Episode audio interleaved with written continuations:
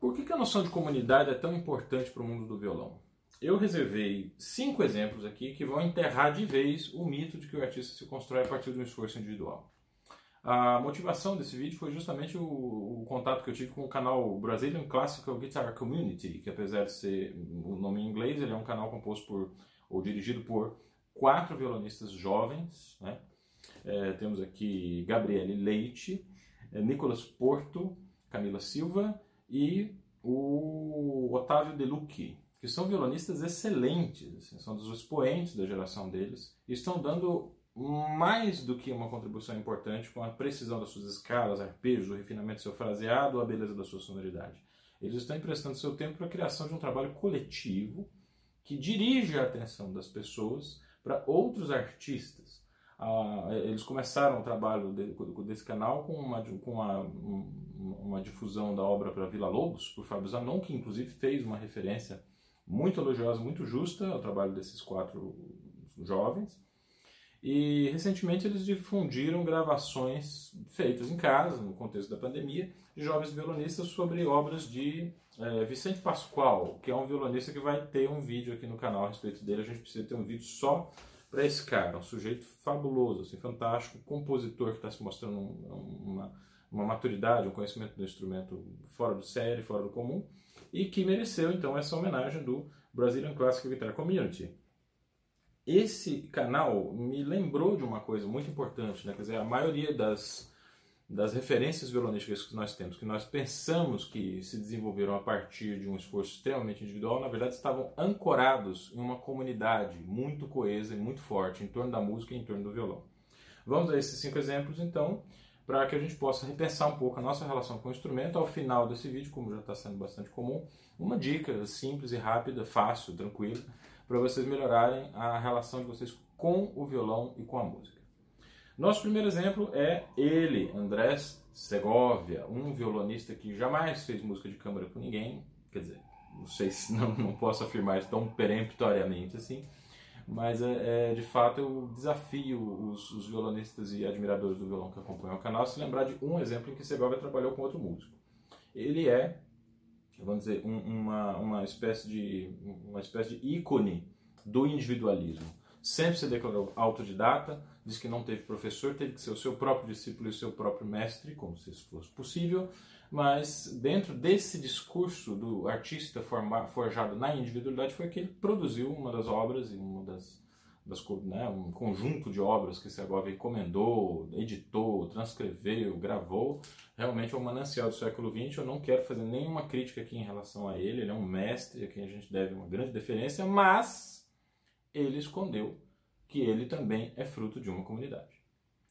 Circula pelo, pela Europa fotos de Miguel Leubé, o grande discípulo de Tarrega, que fazia concertos pela, pela Europa inteira, e esses concertos eram fotografados em registro. A gente pode perceber ali um, um, um sujeitinho pacato, uma cara meio fechada, com óculos de aro escuro, um pouco gordinho. Era André Segovia. Segovia não só era aluno de Miguel Leubé, como também era companhia constante nos concertos que Leubé dava pela Europa. E, assim, tem um relato é, em que Segovia descobriu, ele, ele, o próprio Segovia conta que ele teve a ideia de que o violão poderia soar em salas grandes, não só nas salas para até 100 pessoas, onde normalmente aconteciam os recitais de violão, é, quando ele pediu para um amigo dele tocar harmônicos, acordes, escalas, notas em diferentes tessituras, e assim ele tem uma ideia de como é que o violão poderia funcionar em uma sala grande. Segovia, a partir desse laboratório, descobriu que o violão não tem muito volume, mas tem muita projeção. É possível ouvir claramente o som de um instrumento bem construído, né? um violão que seja bem construído e bem tocado. É possível que ele seja ouvido claramente a grandes distâncias. Mas Segovia nunca disse quem era esse amigo. Olha, se ele não aproveitou da, da, das viagens com Miguel Leobé para aprender um pouco sobre a, a projeção de longo alcance, a projeção a grandes distâncias do violão, Sinceramente, eu não acredito nessa hipótese. Segovia podia ser tudo menos ingênuo. Então a gente pode dizer, sem sombra de dúvida, que a partir dessas experiências que ele teve vendo Miguel Leobé no palco e examinando o som dele às grandes distâncias, foi que ele se encorajou para colocar o, para alugar salas, né, e se colocar em série de concertos em auditórios gigantes, onde ele poderia atrair um público muito maior para sua arte. Então, Segovia fez de tudo para esconder essa relação, a relação que ele tinha com o coletivo, mas ele foi um artista que estava também é, sendo, num certo sentido, produto do seu tempo e de um país que teve o grande Tárrega, de quem ele recebeu o espírito pelas mãos de Miguel Leobé. Nosso segundo exemplo é Julian Breen, que faleceu agora, dia 14 de agosto, deixou a comunidade violonística toda consternada. A gente ainda está reavaliando todas as nossas referências musicais e nós estamos ouvindo Julian Breen novamente, é, tentando manter ele um pouco mais próximo da gente e recuperando as, as grandes gravações que foram referência na nossa formação. O que a gente não se lembra muitas vezes é que essas gravações são frutos de um trabalho coletivo, agora não tanto do ponto de vista artístico, mas do ponto de vista político também a Inglaterra tem várias redes de rádio e TV públicas. E essas redes de rádio e TV têm o compromisso de levar produções artísticas e musicais que não têm tanta, é, vamos dizer assim, não, não, não recebem tanto interesse do mercado. À medida que a obra de arte não é feita para públicos muito abrangentes, ela tende a gerar um pouco menos de lucro e as empresas tendem a ter menos interesse em patrocinar essas formas de arte. Pois aí é que entra o financiamento público, que é, na verdade, um financiamento da própria sociedade através do programa eleitoral que ela elege a cada quatro anos. E esses programas eleitorais, dependendo da exigência de cada sociedade, é, é, esses programas precisam incluir a manutenção das redes públicas para que a população tenha acesso a grandes artistas que, no entanto, não são contemplados pela iniciativa privada. Esse é precisamente o caso de boa parte da produção de Julian Breen. Enquanto ele estava fazendo música elisabetana, que não tinha absolutamente nenhum lastro, nem na Inglaterra, porque as obras para alaúde na Inglaterra não, não sei se, se eram conhecidas, se eram tocadas, se eram difundidas em concertos. Julian Breen apresentou isso como realmente uma novidade. Ele também tem uma parte enorme da sua produção dedicada à música contemporânea, à música do século XX, que é tão odiada por uma parte do público conservador da música clássica. Esses discos de música contemporânea, Julian Breen só conseguiu produzir por causa do financiamento público. E acabou que a coisa se mostrou de uma novidade tão grande que esses são os seus discos mais vendidos. Justamente porque quando você dá um pontapé inicial a partir do, do financiamento público para certas formas de arte, esse pontapé reverbera e gera uma receita fantástica, porque aparece como uma novidade, como uma coisa que não é, uh, não é o corriqueiro, não é aquilo que a gente espera das formas artísticas que são patrocinadas pela iniciativa privada. Então, Julia Breen é fruto de um espaço público bem construído e de uma ocupação pública e política das redes de rádio e televisão. Bom, o nosso terceiro exemplo é então Francisco Tárrega, que é o, o, o, músico, vamos dizer, o violonista mais icônico do século XIX. É um cara que a gente está associado, a gente tem associado muito a essa atitude do violonista que toca isolado no seio da sua casa, no seu quartinho, preocupado com suas transcrições, com suas composições e com seu trabalho técnico diário.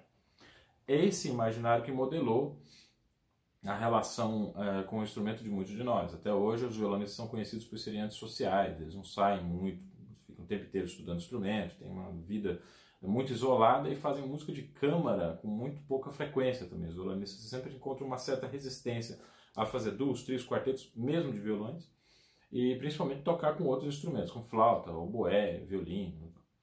E um pouco dessa imagem é dada por uma compreensão pela metade do que foi a carreira de Francisco Tárrega. Procure a dissertação de mestrado de Dagmar Eide, que vocês vão ver que Francisco Tárrega se preocupava muito com o trabalho coletivo. Ele a, a, ensinava violão coletivamente.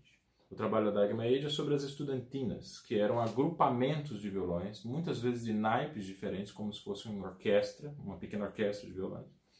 É, conjuntos dentro dos quais os, os violonistas então aprendiam então pulsação, aprendiam tocar junto, aprendiam a dar entrada, aprendiam a fazer fraseado e faziam também muitas transcrições para esses grupos que realmente não tinham um repertório original. Stefano Grondona ressuscitou essas estudantinas através de suas gravações com sextetos de violões arranjadas para esses conjuntos, por Francisco Tárrega ou por seus contemporâneos. Saber que Tárrega privilegiava o ensino coletivo e a ação coletiva para aprendizado e produção artística é uma coisa que ainda não está no imaginário de todos os violonistas, mas eu acho que isso tem que mudar o mais rápido possível. Nosso quarto exemplo é Antônio Rabelo, que é o avô dos irmãos Abreu. É, pouca gente se preocupa em resgatar a imagem do professor Antônio Rabelo. Nós devemos a Sandra Afonso a, a, o registro e o resgate da história de Jodacil Damasceno. E o professor Jodacil Damasceno é, é, era um cara interessante, que toda vez que você conversava com ele, ele trazia junto as referências coletivas que o tinham modelado. E ele tinha um respeito, uma deverência por, por Antônio Rabelo muito grande.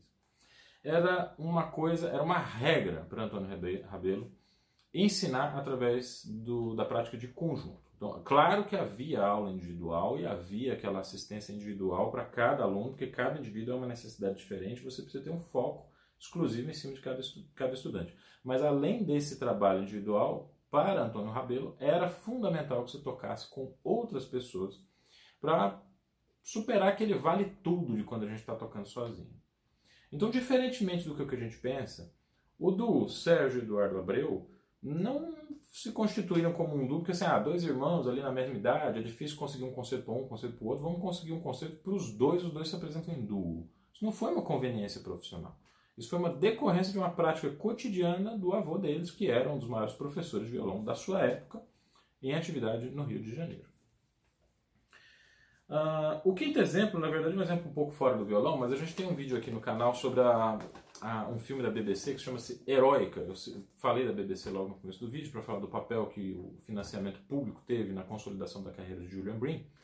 Mas isso me lembrou do filme é, sobre a estreia da Sinfonia Heróica que foi produzido pela BBC. É um roteiro totalmente maluco que eu não consigo imaginar um empresário, um grande produtor, um grande plutocrata da televisão é, produzindo uma coisa como aquela realmente um filme que tem um público muito estrito, um, um, um, filme que agrada muito os especialistas, mas também tem pontes e ganchos interessantes para que seja feita uma autêntica divulgação é, de um lado pouco conhecido da música clássica. Ah, a saber, como os ensaios, as apresentações eram feitos na época de Beethoven. O concerto era uma coisa diferente do que a gente imagina hoje, né? essa coisa do concerto era uma coisa diferente e, e o, o, como, como se processava a recepção. É um filme muito interessante nesse sentido, para a gente ter uma, uma ideia de como é que a recepção a obras novas acontecia. É um filme baseado em falas originais, em falas documentadas dos personagens históricos que estão ali representados, né? E mostra também um lado da, da produção de Beethoven, que era, na verdade, o lado pelo qual ele ficou mais conhecido. Beethoven não era é, reconhecido como um grande pianista, ele era reconhecido como um grande compositor e um grande improvisador. Para que fosse reconhecido como um grande compositor, ele tinha que saber arregimentar músicos para tocar suas obras. Ele tocava muito em trios, em quartetos. Ele escrevia muita música para é, agrupamentos específicos dos instrumentos de orquestra. E ele tinha uma, uma certa penetração, vamos dizer assim, na sociedade é, vienense, para conseguir arregimentar orquestras, que na época não eram corpos estáveis. Cada apresentação com orquestra tinha que ser arregimentada músico por músico. E, e essas apresentações com músicos arregimentados eram, que, eram o que garantia uma parte grande da sua fonte de renda, especialmente a partir de 1806, que foi quando a sua surdez, a sua dificuldade de ouvir, realmente o impediram de continuar a carreira como pianista. Então, Beethoven, que é o, o ato inaugural do romantismo em música, era um cara que se desdobrava para estar no meio de produções coletivas de arte. Uh, muito bem, eu queria fechar esse vídeo com uma ideia a respeito da palavra concerto, que é uma coisa que eu espero que comece a acontecer em, muito em breve, na, na, quando a gente superar essa situação da pandemia. A palavra concerto vem do latim concerere, que significa reunião. Uh, tudo que a gente faz em arte depende de reunião. Dá uma olhada, assim, comece a olhar para dentro de vocês mesmos e verifiquem quando vocês estão estudando sozinhos dentro do quarto de vocês, vocês estão, na verdade, na companhia de alguém. Ou vocês estão reproduzindo um comportamento que vocês viram outras pessoas terem. Vocês estão dialogando dentro da cabeça de vocês com coisas que vocês ouviram de professores, com ideias de colegas com feedbacks de admiradores ou com resultados obtidos a partir de situações de exposição em concertos, em grupo e no coletivo. É, mesmo o artista mais individualista, ele depende essencialmente da comunidade para seguir fazendo o seu trabalho. Então seria interessante que a gente tentasse logo mudar nossa cabeça de vez e entender que não existe nenhum momento na história antiga da arte em que a música fosse feita por indivíduos isolados muito cuidado a gente precisa ter com esse período da pandemia para que uma medida emergencial de isolamento, de enclausuramento não se torne uma regra. A gente precisa cultivar durante esse período a nossa capacidade de socialização. Isso tem que ser feito a qualquer custo. Inclusive, a gente tem que ter essa, essa noção porque a gente tem pressa de retomar o, o, o contato com as pessoas. Algumas atividades continuarão sendo feitas online, sim. Alguns tipos de professores específicos, como professores de de línguas preferem, ao invés de ficar viajando pela cidade, né, é, dar aulas online. Eles têm alguns professores com quem eu tenho conversa têm essa preferência. E alguns trabalhos que são feitos em empresas também é, podem ser feitos online. Mas a arte não está entre esses trabalhos. A arte depende essencialmente de, uma, de um encontro. A arte depende de uma convivência. E eu espero que nesse vídeo tenha conseguido demonstrar que mesmo nos casos mais lapidários assim, de, de artistas individualistas, está ali o elemento coletivo apoiando, promovendo, possibilitando inclusive o aprendizado e o desenvolvimento desses artistas na direção disso que a gente entendeu como sendo um ato inaugural, mas na verdade tinha raízes bastante profundas enterradas no solo da comunidade. Era isso que eu tinha para dizer. Muito obrigado a vocês pelo prestígio que têm dado ao canal. Inscrevam-se no Brazilian Classical Guitar Community, que eu vou deixar o link aqui também na descrição. E é, é, fiquem com uma palavra que veio do grupo linguístico Bantu, né, da, do sul da África, é, Ubuntu, que significa eu sou porque nós somos. É uma frase que resume esse clima geral, né, de que a gente, por mais isolado que a gente esteja, por mais que uma parte grande do nosso tempo tenha que ser dedicado ao trabalho individual, a gente só vai ser se nós formos também no coletivo. E se, esse, se essa coletividade proporcionar a oportunidade para que a gente seja em grupo aquilo que a gente deseja ser. Grande abraço para vocês e até o próximo Conversa de Violonista.